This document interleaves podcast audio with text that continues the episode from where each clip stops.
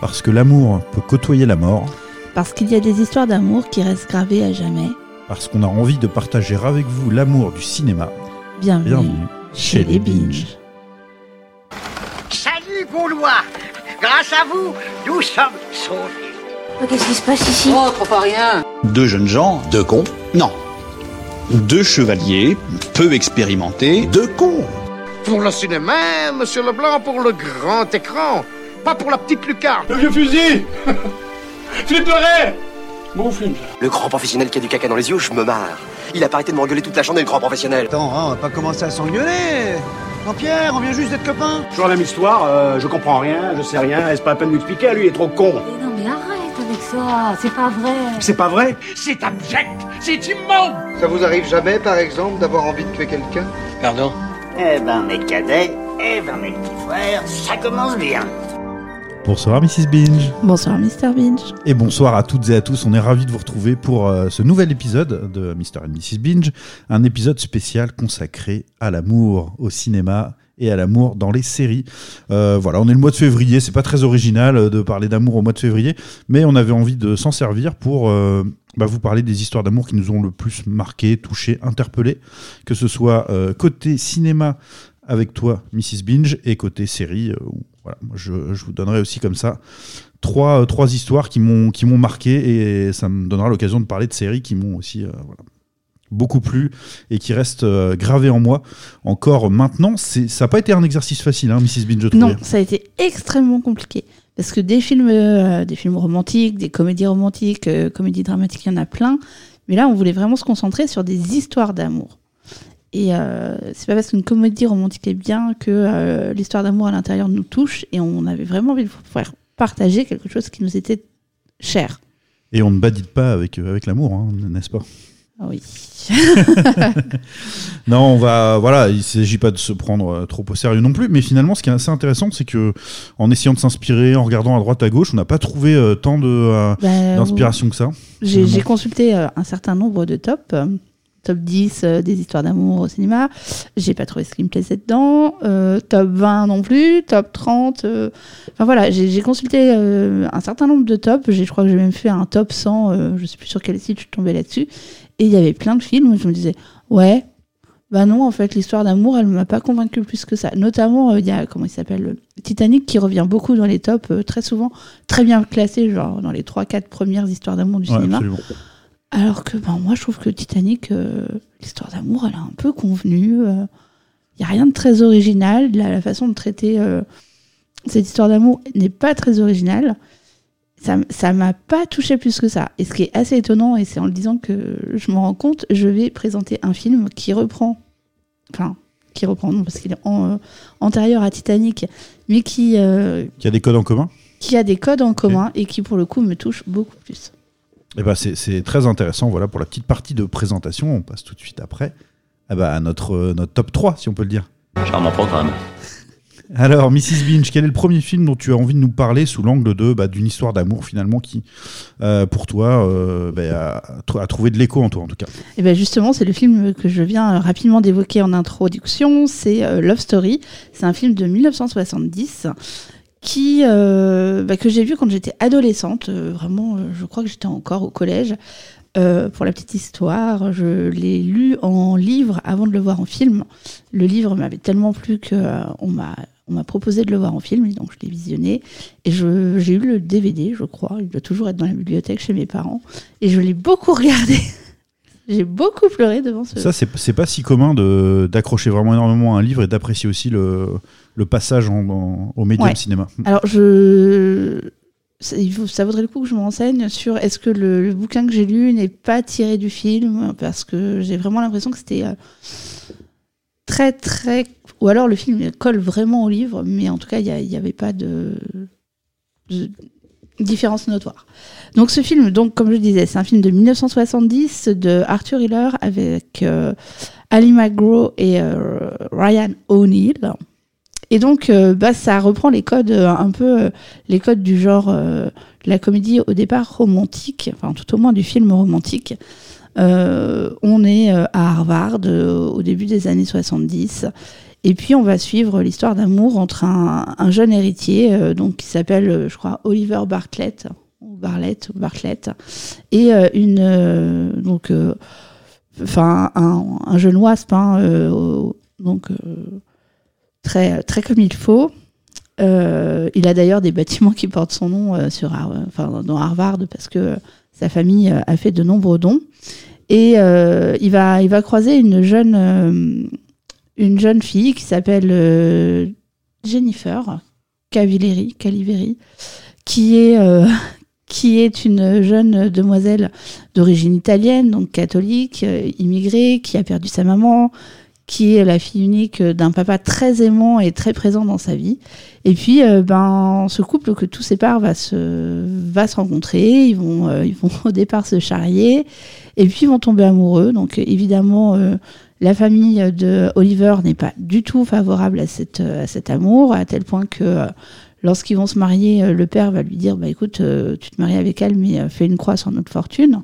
Donc, Jennifer va se, va se dévouer pour que. euh, pour qu'il puisse finir ses études, donc elle va enseigner euh, la musique, si je me trompe pas, dans des écoles privées. Euh, ils vont un peu tirer le diable par la queue.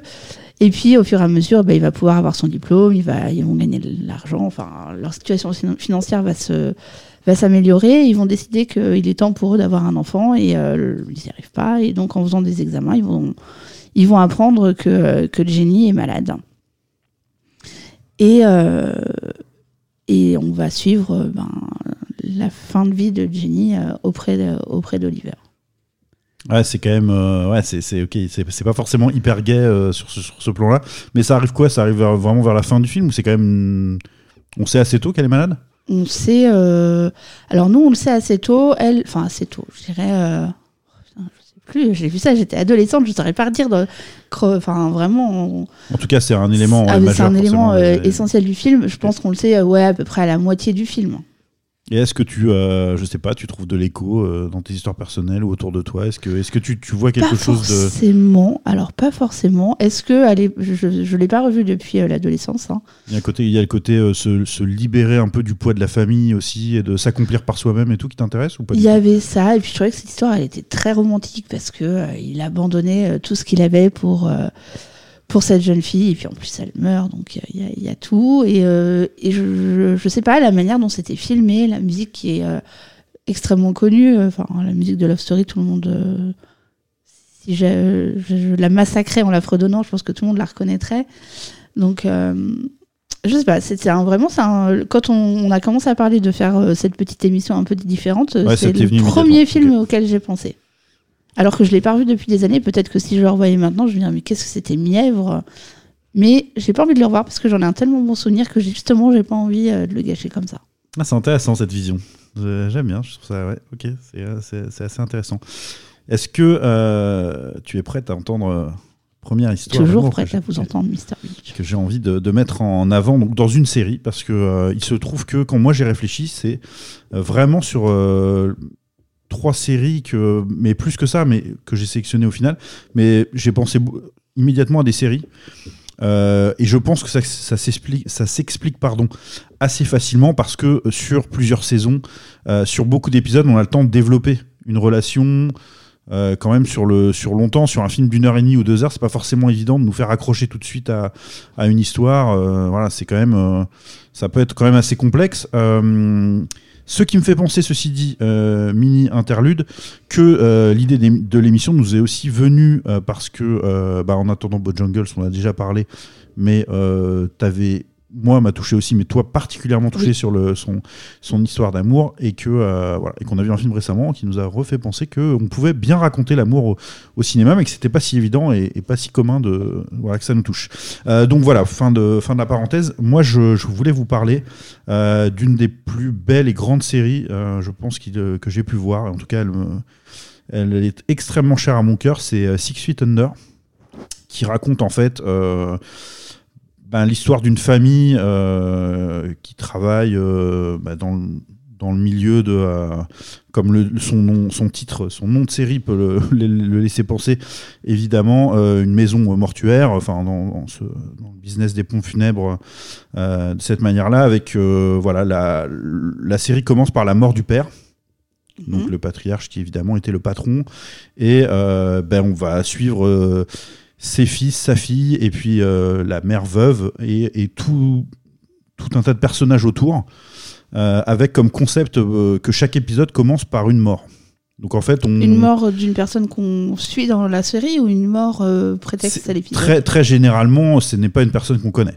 C'est qu'en fait, c'est autour en fait finalement des funérailles et, et de, du coup des personnages autour de la personne morte qu'on va que va se construire une forme d'intrigue, mais on suit en fil rouge toute l'histoire de cette famille euh, derrière, de leurs rencontres, de toutes les problématiques euh, qu'ils peuvent avoir, de euh, leurs histoires d'amour Mr. notamment. Binge, où est l'histoire d'amour? Ah, où se cache-t-elle Eh bien dans ce dans ce milieu macabre qu'on on pourrait le croire macabre en tout cas eh bien c'est celle entre David et Kiss c'est celle que j'ai choisie du moins parce qu'il y en a plusieurs dans la, dans la série Euh, mais euh, donc David qui est euh, en fait le fils parfait entre guillemets euh, extrêmement euh, précautionneux appliqué rigide au possible t'es cadavérique Non, pardon. Rigidité cadavérique, ouais, c'est un peu ça. Qui est voilà, qui est présenté au départ comme voilà, c'est celui euh, où vraiment son costume est toujours parfait. Il est toujours là en temps et en heure. Il est vraiment hyper respectueux du, euh, de la transmission familiale et de voilà. C'est euh, et en fait on découvre qu'il est gay et et on va beaucoup apprendre de, de ce personnage-là, de, de sa vie, de ses fêlures, de tout ça au cours de- des saisons. Et euh, il va faire une rencontre quand même euh, assez euh, tôt dans la série, qui est celle d'un policier noir qui s'appelle Kiss, très baraqué, vraiment, voilà, l'image du flic noir qu'on pourrait euh, s'imaginer, euh, voilà, à la limite euh, s'entraîner à la salle de boxe à côté, etc. Mais qui est et qui et qui a l'air très très sûr de lui, quoi. Donc on a, on nous présente un peu au départ bah, ce personnage rigide d'un côté.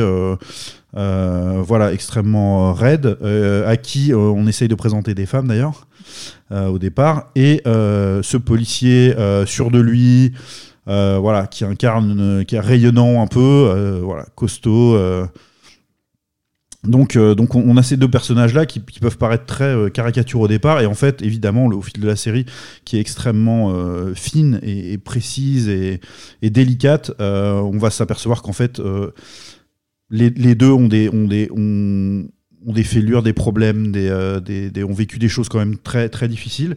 Que Kiss, qui, est, euh, qui a l'air un peu d'un nounours, qui, veut protéger euh, euh, David, qui lui apporte beaucoup de réconfort, etc., a en fait de gros problèmes de gestion de la colère, notamment. D'accord. Donc, stress post-traumatique?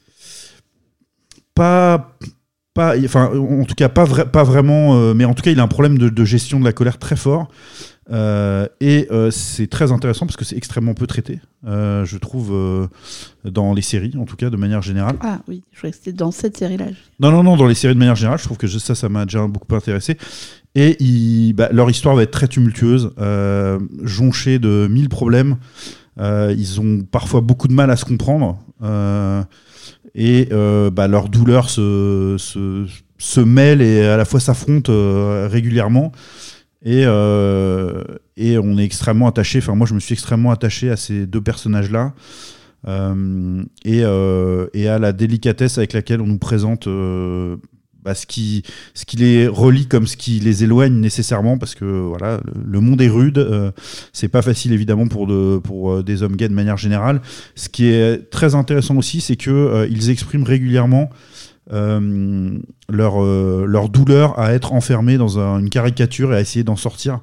Donc euh, pour qui c'est le fait d'être le, le policier gay un peu, enfin ba- baraqué. baraqué, qui, qui, alors qu'en fait il est il n'est pas ça, il n'est pas, il n'est pas du tout ça, il n'est pas que ça, mais il n'est même pas, pas, pas du tout ça. Et euh, du coup, voilà, on va suivre toute leur, euh, leur, leur séparation, leur retrouvaille, euh, leur, leur parcours à chacun, et euh, pour finir en apothéose à la fin sur la fin de, de, Six Feet Under. c'est une, très très belle histoire d'amour, je trouve, entre David et Kiss, qui est un des points d'ancrage de, de la série, très fort et, et qui m'a beaucoup touché. Donc voilà, c'était un peu la première histoire. Ça me donne l'occasion de parler de cette série fantastique, un petit bijou à la fois d'humour, mais, euh, de drame aussi, de poésie, de, euh, de voilà, c'est euh, la, musique est magnifique, les plans sont très beaux. Il y a toujours cette accroche sympa, un peu ludique de comment va mourir la personne au départ, mais en fait c'est un prétexte pour raconter derrière, bah voilà, c'est la vie à travers la mort en fait, et c'est excessivement bien raconté. Euh, voilà, ça me fait penser à Afterlife là comme ça parce que voilà, c'est toujours une très, très bonne façon de parler des gens, très belle histoire d'amour aussi potentielle dans Afterlife, mais je, non, moi je- ça ne fait pas partie des trois desquels je parlerai, mais entre C'est une, desquelles, euh, une de Ouais. celles que je t'ai proposées. Exactement, entre euh, le personnage principal et sa femme décédée, où en fait on voit à quel point le- l'amour était très puissant qui les liait et de quelle manière il s'était construit et ce qu'il représentait à travers le témoignage vidéo en fait de. Euh, Et puis à travers euh, aussi le, la difficulté qu'il a de, Exactement, qu'il ouais. a de, de vivre sans cette femme. Ouais, un portrait en creux d'une histoire d'amour qui est aussi très beau. Euh, quant, euh, quant à toi, tu as sélectionné un deuxième film pour nous parler d'amour. Alors, j'ai choisi un deuxième film un peu plus récent, La vie d'Adèle, Abdelatif Keshish. Euh, bon, on le présente pas hein, avec Léa Seydoux, euh, avec euh, Adèle euh, Exarchopoulos. Bien joué. Merci. Parfait, vraiment. Merci. Adèle, comment déjà? Exarchopoulos. Parfait, encore parfait. Toujours parfait. Euh, on suit euh, l'histoire d'amour entre, euh, entre ces deux jeunes femmes sur, sur une période qui est quand même plutôt longue. Et alors, je... c'est pareil, c'est un film que j'ai vu lorsqu'il est sorti, que j'ai pas forcément revu depuis. Là encore, parce que j'en ai gardé un souvenir, enfin, j'ai le souvenir d'avoir pleuré à chaudes larmes dans mon siège de cinéma sur la scène euh, où elles sont euh, au, au restaurant, où, euh, où Adèle essaie de, récupérer Emma, et il y avait une telle intensité. C'était tellement triste cette scène. Elle m'a brisé le cœur. Et j'avais pas particulièrement accroché avec le personnage joué par Léa Seydoux. Euh, je, je le trouvais pas agréable. Je le trouvais. J'aime pas ce- particulièrement ce personnage. Et je pense que j'étais tellement dans l'empathie avec Adèle que euh, j'ai souffert avec elle de ce rejet et de, de la voir euh, par s'humilier à ce point-là pour, euh, cette, euh, pour cette femme qu'elle aime profondément et qui la rejette, qui n'accepte pas qu'elle ait pu faire une erreur et qui n'accepte pas qu'on bah, que au final Adèle ne corresponde pas ou plus à l'image qu'elle avait d'elle. C'est extrêmement puissant, les souvenirs que j'en ai aussi. Euh, voilà, le, le- la façon de filmer, justement ce, ce- rapport entre ces deux femmes, c'est les émotions qui en ressortent, le, euh, le, parfois le côté cru, mais aussi le côté extrêmement doux et beau. Et, euh, et c'est quand même. Alors le côté cru, honnêtement, j'ai pas souhaité en parler parce que je pense que beaucoup de choses ont été dites et c'était pas. euh, Enfin voilà, pour moi c'est un des éléments du film, mais il est tellement plus profond et plus important que ça. Et cette scène-là particulièrement m'a énormément touchée, vraiment. Ouais, c'est vrai. J'en ai aussi un excellent souvenir et du film de manière générale. Après, il y a eu beaucoup de polémiques et de- d'histoires sur le tournage, euh, Justement, je euh, pense sur que Keshish, etc. Mais euh, en tout cas, le résultat en, en matière de film, c'est quand même un film majeur, en tout cas un très Oui. très beau film euh, qui, ouais, qui touche énormément. Donc j'ai trouvé que c'est une très bonne idée de ta part de l'évoquer euh, pour parler de cette histoire d'amour. Et c'est marrant parce que c'est abs- évidemment absolument pas prévu. On n'a même pas parlé tellement de, de ce qu'on avait- films et séries euh, qu'on aurait choisi au final, mais ça fait deux histoires euh, homosexuelles. Donc euh, voilà, peut-être que sachant que c'est voilà, c'est dans beaucoup de contextes, c'est quand même une difficulté supplémentaire. On n'est quand même pas dans une société qui à 100% accepte l'homosexualité comme étant une, une évidence. euh, voilà, euh, ça. Je sais pas, est-ce que ça ajoute ou pas quelque chose Euh, J'en suis pas complètement persuadé. Moi, j'y- ai, pas, pas, pensé, pensé en termes, de. ouais. de, euh, de sexualité des, Mm. des héros, j'ai pensé en termes de qu'est-ce qui m'a touché ces derniers temps ou moins ces derniers temps, enfin il y a plus longtemps, mais quelles sont les histoires qui m'ont le plus touché, qui m'ont le plus marqué. Euh, bon, il s'est trouvé qu'il y avait la vie d'Adèle, et ben voilà la vie d'Adèle, très bien.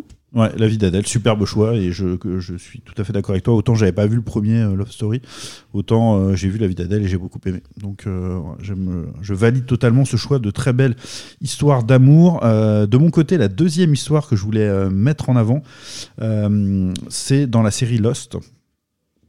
Et elle concerne euh, Desmond et Penelope. Alors c'est pareil, dans la série Lost, il y a énormément d'histoires d'amour. Euh, Il y a aussi énormément de personnages.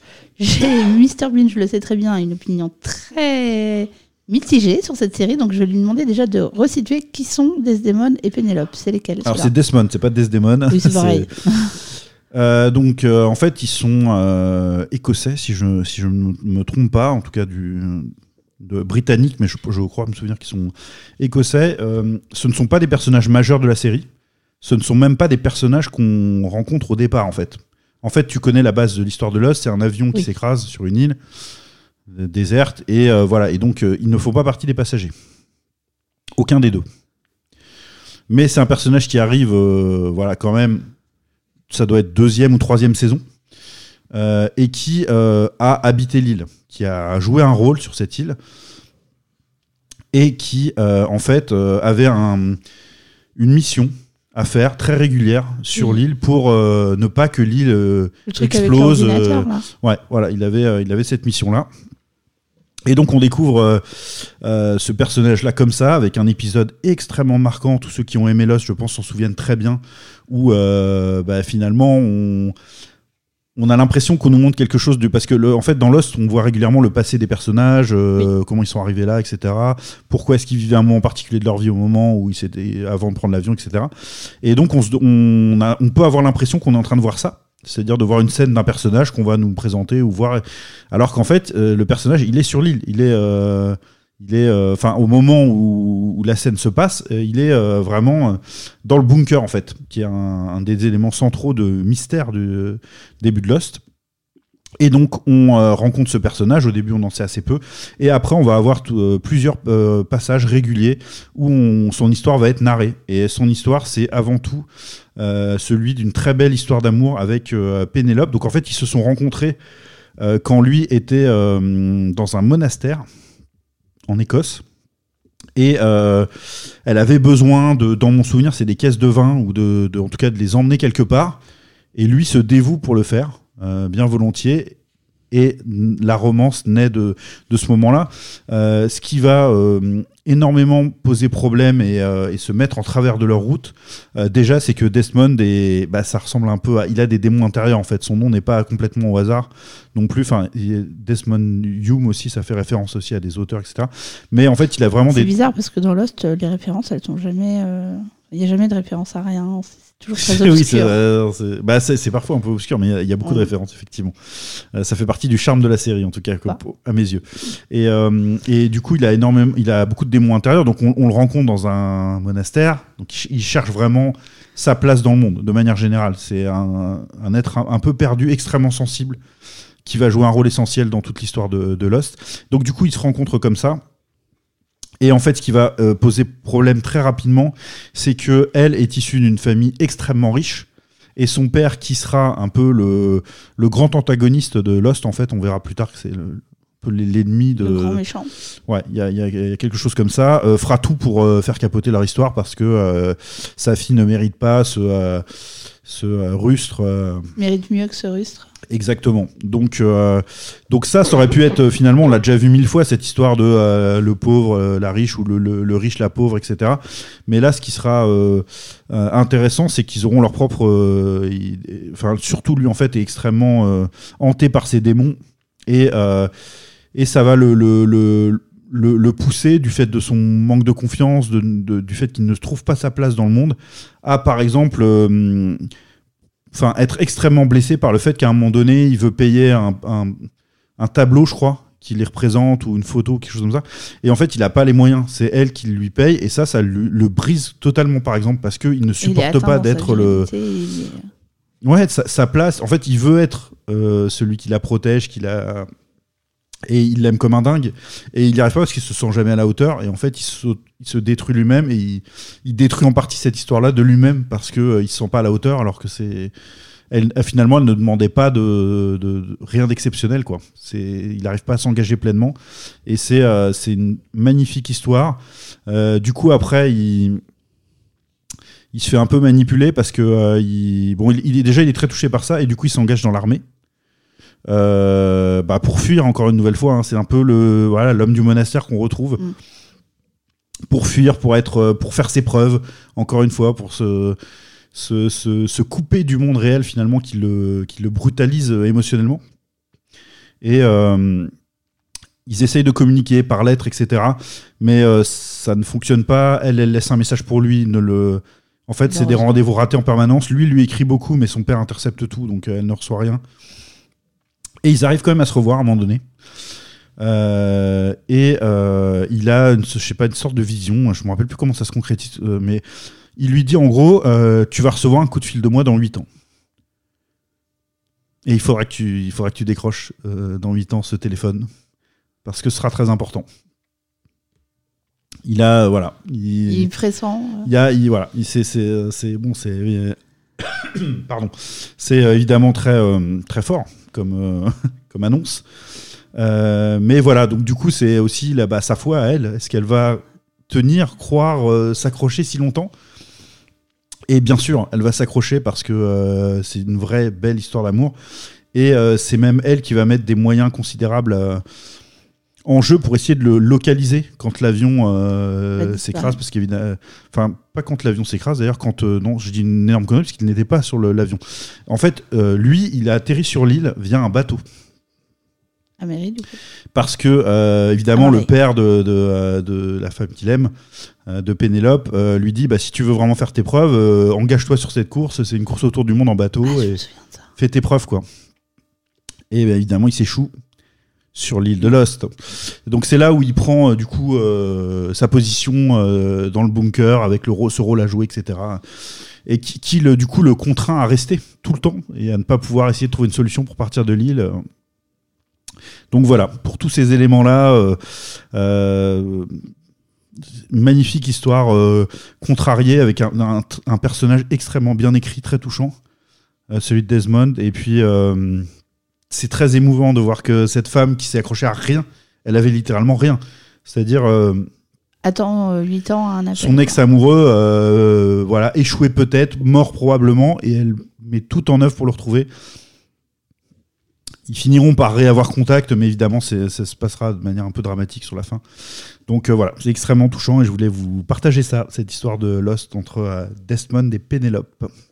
Eh ben, merci Mr Binge, vous m'avez presque, presque convaincu de, euh, de revoir cet épisode de Lost parce que vous avez très bien raconté, vous avez vraiment bien partagé euh, vos souvenirs de, ce- de cette histoire. Ça me fait très plaisir, merci. à vous donc de nous parler de- de- d'un troisième film. Alors, le troisième film, c'est un film Netflix. Alors, on l'a vu il y a euh, quelques jours. Il est, euh, c'est pas une, euh, une grande histoire d'amour dramatique, euh, au contraire. C'est une histoire d'amour qui, qui s'inscrit bien dans la période actuelle, qui au départ paraît très simple et très solaire, et puis au final, on va se rendre compte que tout n'est pas si simple que ça. C'est le film qui s'appelle You People.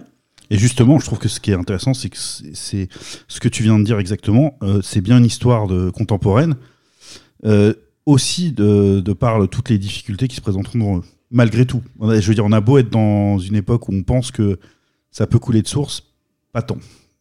Oui. Pardon pour cette, euh, de vous avoir interrompu, Mrs. Binge. Donc c'est un film de Kenya Barris avec Jonah Hill et Kenya Bar- euh, et euh, ouais Kenya Barris euh, avec euh, Eddie Murphy, Lauren London et Julia Louis Dreyfus que l'on connaît notamment pour son rôle dans Seinfeld. Vive aussi.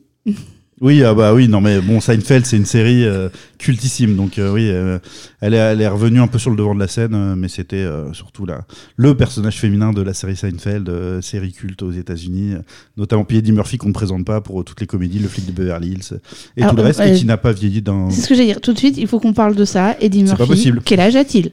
C'est pas possible. Moi, je, je ne, je pense qu'il a été cryogénisé ou Non, mais, cloné enfin, ou c'est hallucinant ouais, dans c'est ce un truc film. de dingue. Je, je... sais pas, on dirait qu'il a 30 ans. euh. C'est un, c'est un truc. Que de- c'est- Alors en même temps, il a assez peu d'expression faciale hein, dans le. C'est peut-être pour ça. S'il s'il souriait, on verrait peut-être des rides, mais heureusement, il ne Ouais. sourit pas.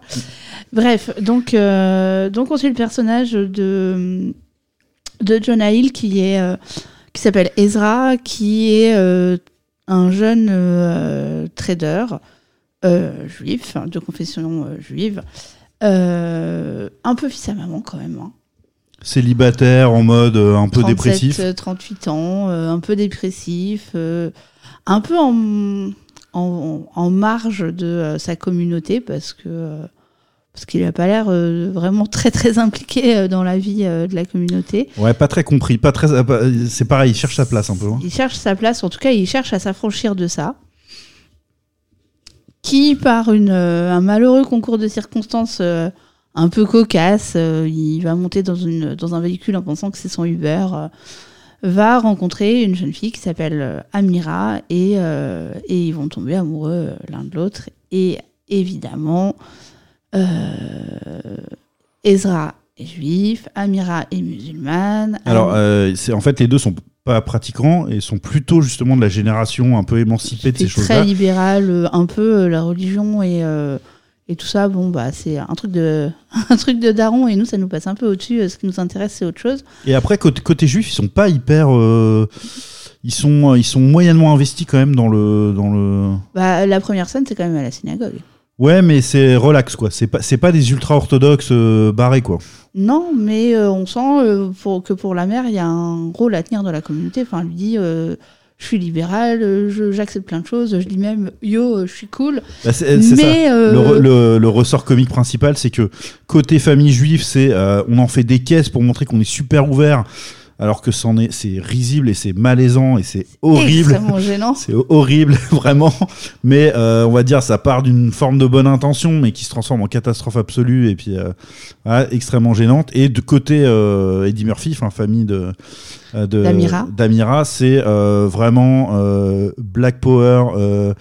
euh, Black, Muslim, euh, hyper rigide. euh, de toute façon, tu mérites pas ma fille. Et puis tu, voilà, tu, tu- je, je sais pas, tu vois, genre, genre tu, tu, tu connais rien à notre culture. N'essaye Euh, même pas de parler ouais. de notre culture, n'essaye pas de, de faire du basket parce que t'es es blanc donc tu ne feras pas de basket et tu es nul. Et, euh, et comment il s'appelle Ezra, il a un podcast avec euh, sa meilleure euh, amie. euh, Ouais, c'est essentiel ça dans le dans le Comment film. elle s'appelle Mo, je crois. Ouais. Je- je- me ouais. je crois que c'est ça le nom de leur. Ouais, ouais, c'est ça. Qui est euh, une jeune, euh, je pense, une jeune lesbienne noire. Oui. Euh, si j'ai bien tout compris, parce qu'on l'a vu euh, rapidement. Euh, et donc, il parle de la culture, notamment de la culture populaire, et donc, par extension, parfois de la culture noire. Et le père lui dit Mais tu n'as aucune légitimité à parler de ça, tu es blanc. Non, mais ce qui, est- ce qui est génial, c'est que lui il dit j'ai un podcast sur la culture au sens large, et le, le père de la fille lui dit t'as un podcast sur la culture noire. Mais non, en fait, ils ne conçoivent pas du tout ça comme ça, ni lui ni. euh, Oui, eux, ils ont un podcast. Ils parlent de la vie en fait. C'est Ouais. un podcast sur la vie. Ils euh, sont en train de discuter voilà, entre potes. le- voilà, c'est ça. hein. Ils discutent entre potes et ils l'enregistrent, en fait, c'est juste ça. Et c'est là où il s'éclate. Alors que dans sa vie de trader, ce qui est, c'est aussi un des trucs super drôles du film, il est complètement à la ramasse. Il sait même pas comment dire bonjour ou merci. Il dit toujours Il- un il truc est- à côté, quoi. Il est un petit peu inadapté ouais, dans ses relations aux autres. euh, Il, il a un peu de mal euh, à discuter avec les gens, à avoir des relations simples. hein. Ça a l'air compliqué pour lui. Il cherche euh, le chaînon manquant qu'il va trouver. Qui va trouver Et Ils vont être trop mignons tous les deux ensemble. Bah ouais, c'est euh, en fait au départ, c'est vrai que euh, on a quand même été euh, intrigué par le teaser, par le, la bande annonce qu'on a vu passer. On s'est dit pourquoi pas, mais pas en mode non plus euh, hyper convaincu quoi. En mode, non, euh, après la bande-annonce, il y avait quelques petites vannes qui nous ont bien ouais, fait c'est rire. ça, c'est ça. Et, puis donc, Jonah Hill, euh, pff, voilà, moi j'adore Jonah Hill, je trouve super Très drôle. Très très drôle.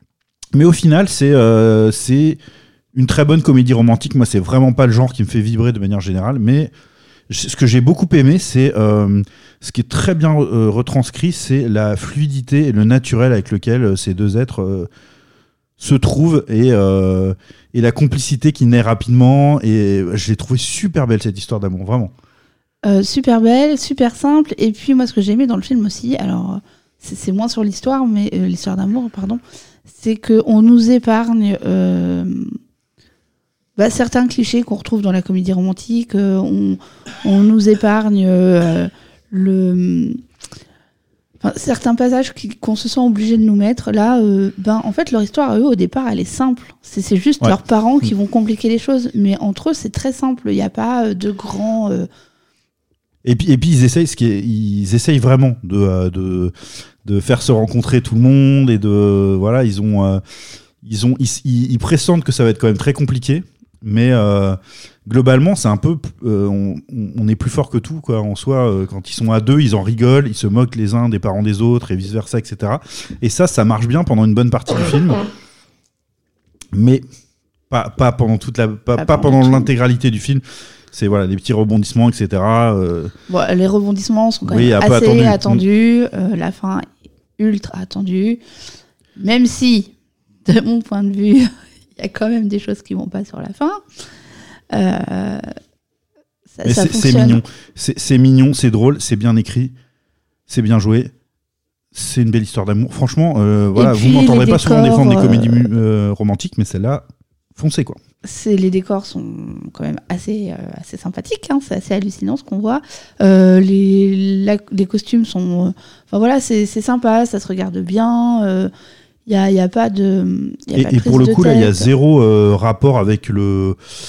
euh, les différences sociales. Ils sont à peu près tous les deux friqués, ils ont pas ouais. de problème, ils achètent ce qu'ils veulent quand ils. Enfin, voilà, c'est bon, ça peut être une limite du film pour certains. hein, Il n'y a pas d'enjeu social. hein, euh, Non, mais euh, c'est culturel. voilà.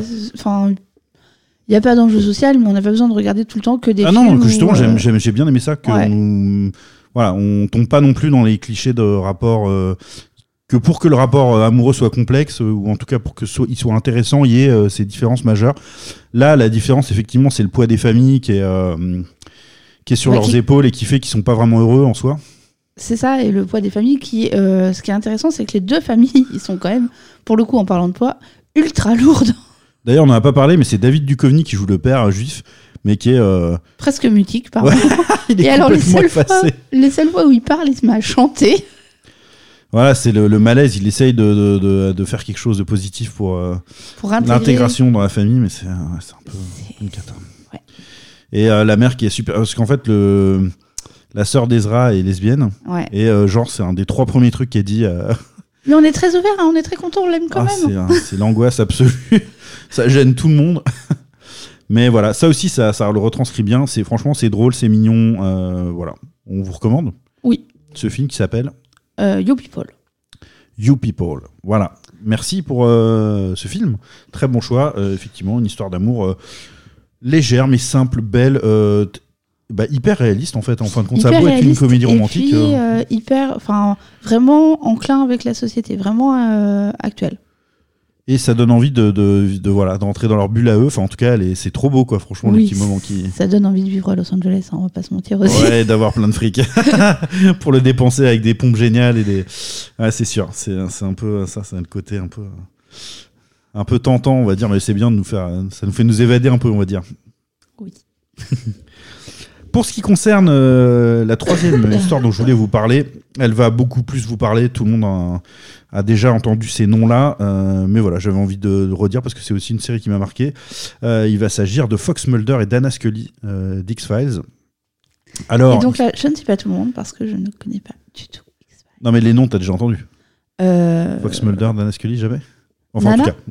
Dana, Dana, Ah Dana. non, euh, non. Mulder et Scully Si, c'est Mulder et Scully, j'ai entendu parler, mais La vérité est ailleurs. Je, ne savais pas qu'ils étaient en couple, qu'ils étaient. euh, Eh ben, justement, c'est- précisément pour ça que j'avais envie d'en parler.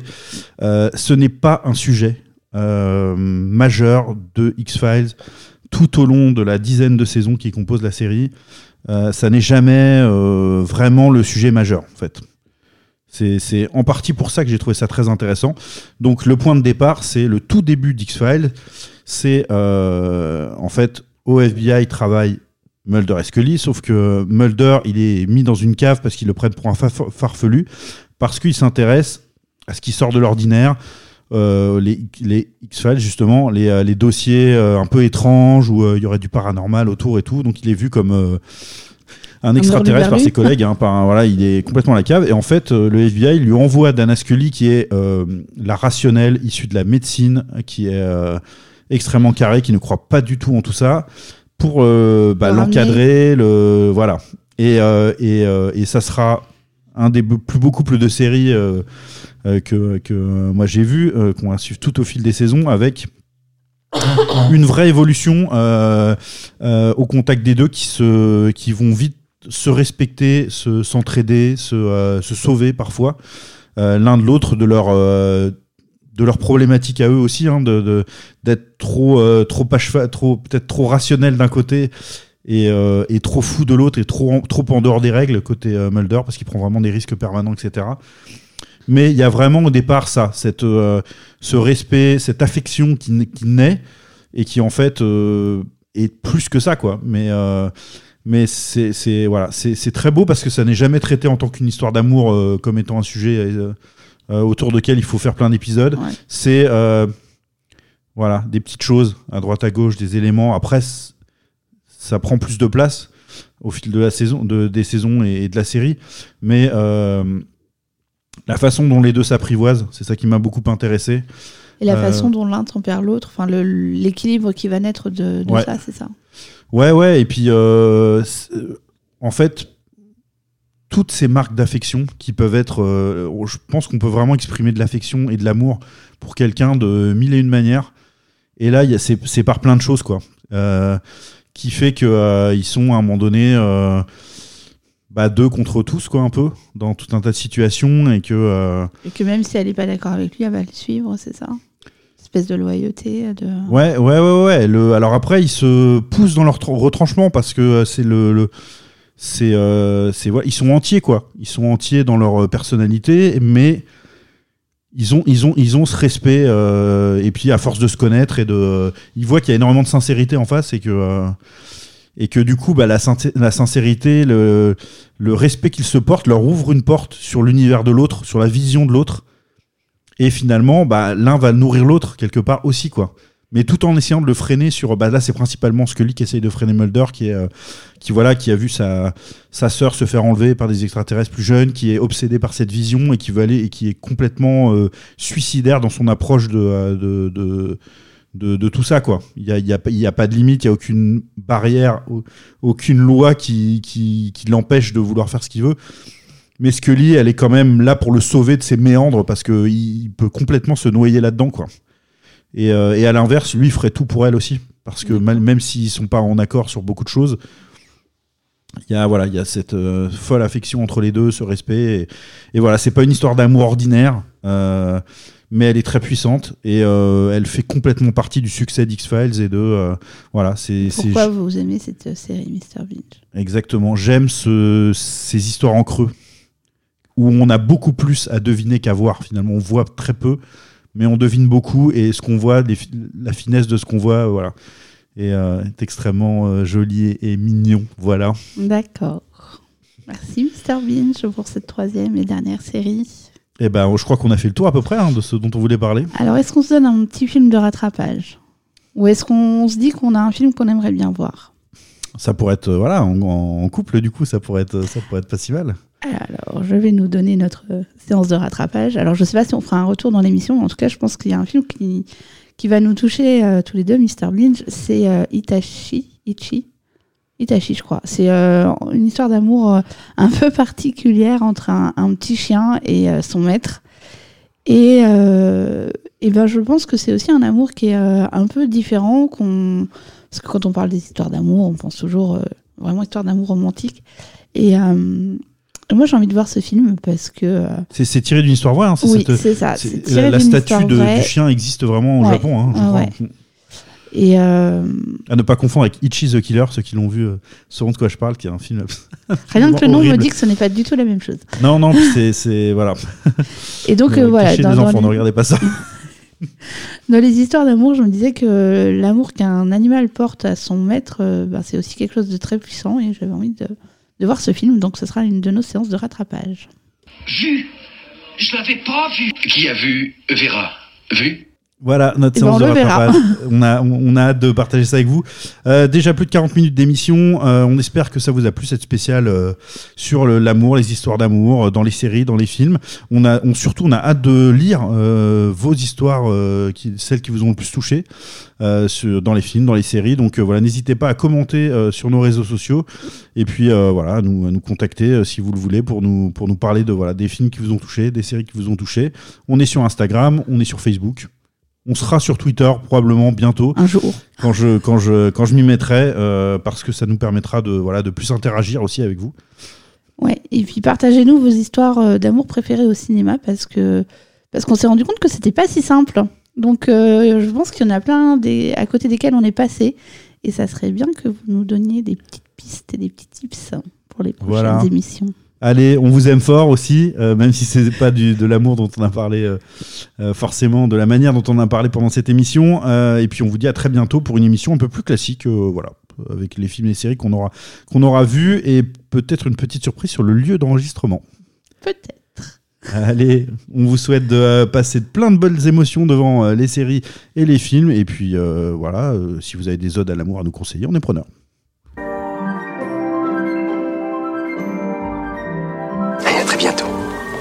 Appelez-moi vite.